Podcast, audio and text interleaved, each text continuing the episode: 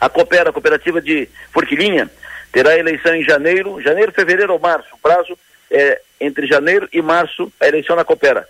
Mas, como se trata de uma das mais importantes cooperativas de, de eletrificação rural do estado catarinense, a Coopera, a movimentação nos bastidores é intensa. Desde o primeiro semestre, movimentação de bastidores para montagem de chapa tal. A chapa da situação está fechada. O candidato a presidente é o Rogério Feller, candidato atual prefeito Valmir Rampinelli Gordo, e o candidato a vice é o empresário de Nova Veneza, baseado no distrito Caravaggio, ex-vice-prefeito de Nova Veneza, Marcos Spillery. O Marquinhos é candidato a vice do Feller, tanto na Coopera Energia quanto na Coopera Distribuição. Essa é a chapa da situação, que será formal e oficialmente lançada dias antes do edital ser publicado para a eleição. O edital deverá ser publicado no final do ano ou no início do ano que vem. Mas a chapa está fechada.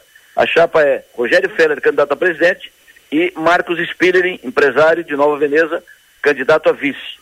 A chapa de oposição terá o Ricardo Ximenes como candidato a presidente, ainda por definir o candidato a vice.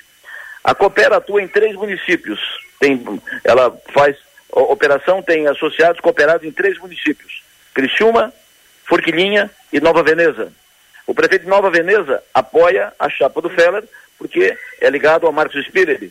Uh, vai para a chapa 1 pelo Marcos e apoia a chapa do Feller e Marcos Spiller.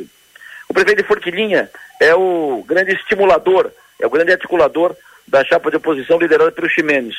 E o prefeito Salvaro, de, é dito nos bastidores, que segue os seus amigos pessoais e correligionários de partido até pouco tempo, que eram todos do PSDB, o Géio, Rogério Frigo e o Marcos Spillery. Também deve apoiar a chapa de situação do Rogério Feller ou ficar distante o prefeito Cláudio Salvaro.